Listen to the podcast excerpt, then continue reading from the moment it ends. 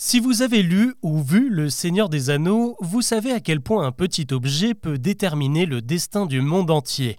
Eh bien, c'est exactement ce qu'il se passe aujourd'hui avec un élément que nous avons tous chez nous, dans nos ordinateurs, nos machines à laver, nos voitures, nos téléphones ou nos réveils matins.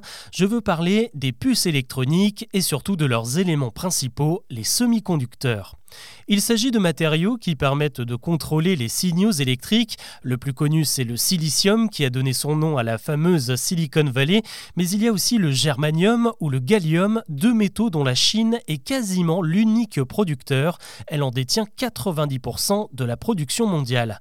Pendant la pandémie, la mise à l'arrêt de l'économie chinoise a littéralement stoppé la production de semi-conducteurs et par extension des puces qui équipent de nombreux appareils. Selon la Commission européenne, plus de 11 millions de voitures n'ont pas pu sortir des usines à cause de la pénurie de 2021.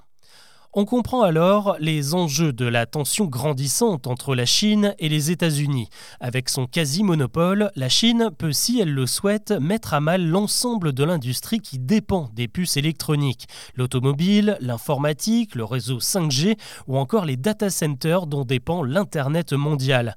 Une véritable épée de Damoclès et d'ailleurs depuis début juillet, la Chine a même accentué un peu plus son contrôle en soumettant les exportations de germanium et de gallium a des autorisations. Désormais, c'est le gouvernement qui régule.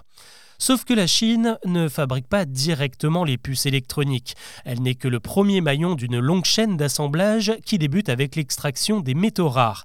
En revanche, 90% des puces les plus puissantes au monde sont fabriquées à 180 km de là, à Taïwan, une île que la Chine serait sur le point d'envahir, surtout si l'élection présidentielle prévue en janvier prochain ne tourne pas en faveur de Pékin. Les récents exercices militaires chinois aux abords des côtes taïwanaises font désormais le pire. Dans ce contexte, les Occidentaux sont donc obligés de réagir. En août 2022, Joe Biden a débloqué une enveloppe de 280 milliards de dollars pour la production de semi-conducteurs et la fabrication de puces sur le sol américain et pour s'extraire de sa dépendance à l'Asie. Idem en Europe où 43 milliards d'euros ont été alloués à cette industrie en avril dernier.